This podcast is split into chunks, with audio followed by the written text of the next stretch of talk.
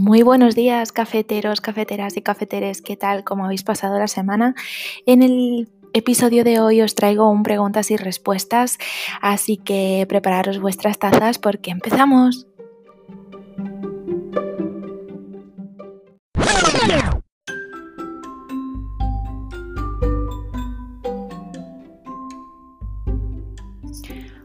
Bueno, pues en el episodio de hoy, como os decía en la introducción, vamos a hacer un preguntas y respuestas. El fin de semana, como sabéis, eh, colgué una foto en el Instagram de Café y Psicología para poder eh, poner ahí ¿no? las preguntas que, queríais hacerme y que os gustaría que os respondiera.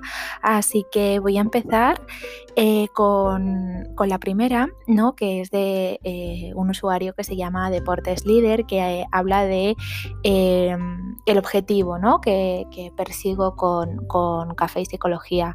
Y bueno, la verdad es que el objetivo que persigo es poder dar a conocer mi, profesión, que está llena de mitología en la sociedad, ¿no? Y está muy estigmatizada porque finalmente el mundo de la salud mental, ¿no? Tiene mucho estigma. Entonces, bueno, pues el objetivo era un poco eh, poder acercar el mundo de la psicología y que eh, se pueda entender que no hace falta tener ningún trastorno mental para acudir al psicólogo y que hay muchas eh, formas ¿no? de poder ayudar a la gente desde, desde esta desde este plano, ¿no? Como os decía en el eh, capítulo anterior, al final la psicología se trata del estudio del comportamiento humano, ¿no? Y nosotros nos comportamos de, diferentes maneras desde que nos levantamos hasta que nos acostamos, así que todo, todo eso es objeto de estudio de la psicología y no necesariamente desde una perspectiva de un trastorno. Así que muchas gracias, Deportes Líder, por tu pregunta. Mm, también ¿no? me habían hecho otra pregunta, este, en este caso es Bresquilla, que dice que, me animó a estudiar psicología ¿no? y si siento que es algo vocacional. Bueno, pues creo que realmente sí es algo vocacional y lo que me animó a estudiarla, pues la verdad, eh, sonará un poco a, mm, poco común, al revés, eh, muy común.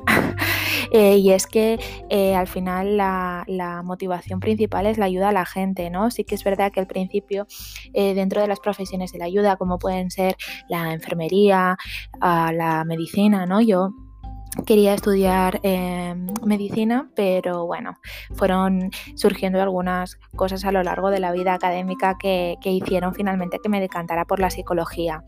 Y también me preguntaba cuál es la parte más difícil de ser terapeuta. Y bueno, la verdad es que para mí lo más eh, difícil eh, es sobre todo el tener que eh, lidiar ¿no? con tus propias creencias, con tus propios valores, ¿no?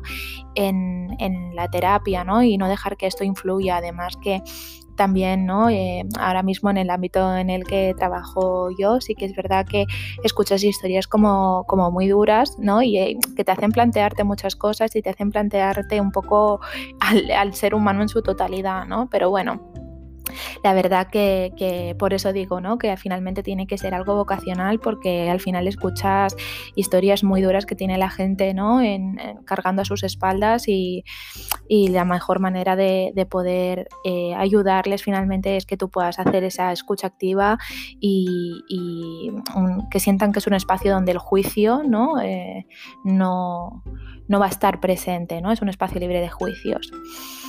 También me preguntaban, ¿no? Eh, me ponían, bueno, unos, unos casos, ¿no? Unos usuarios me preguntaron sobre dos casos concretos.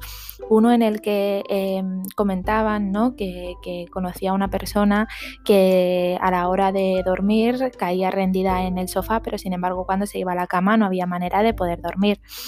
Eh, para esto, ¿no? yo creo que es importante establecer una rutina de sueño diferente a la que, a la que está establecida ahora.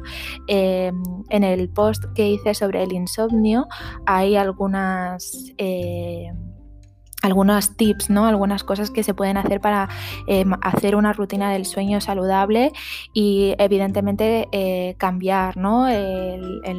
así algo fácil que puedo eh, recomendar ahora mismo sería como cambiar el sitio de dormir, es decir, cuando esté a punto de quedarme dormida, cambiar rápidamente a la cama o ir directamente a la cama para así poder realizar una asociación, ¿no? De que del sueño.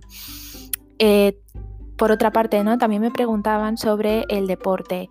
en este caso hablaban de eh, que bueno, había sufrido ¿no? una lesión haciendo deporte y que actualmente tenía mucho miedo a eh, volver a lesionarse. Y ese miedo ¿no? a volver a, pasar por una lesión había llegado hasta tal punto que la persona no utilizaba la misma ropa de deporte cada vez que entrenaba para evitar este para evitar finalmente lesionarse.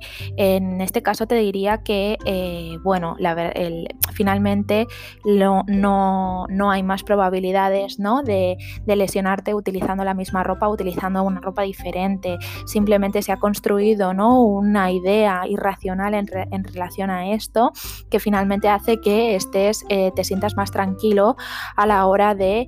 Eh, de, salir a entrenar, ¿no? Y que final, hemos asociado ¿no? que, con esa ropa no me lesionó y con otra ropa sí.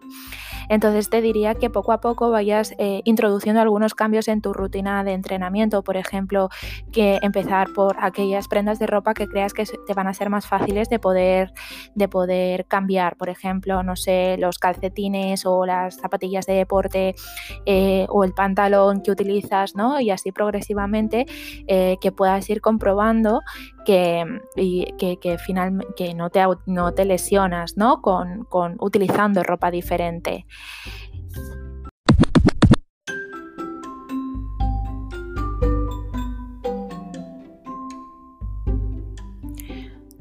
Espero que os haya gustado este, este episodio. Eh, si es así, por favor, dejádmelo saber en la foto que subiré, como siempre, anunciando que tenemos nuevo episodio en el podcast para saber eh, si, final, si este contenido también es de vuestro interés y poder dar respuesta también a futuras preguntas en, en otro momento.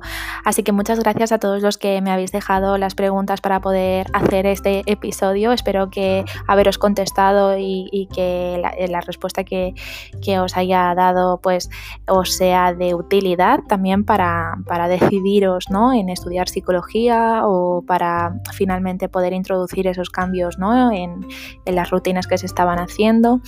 Así que Nada más, espero que hayáis disfrutado del café, del té, para aquellos que os gusta el té y nos vemos la semana que viene.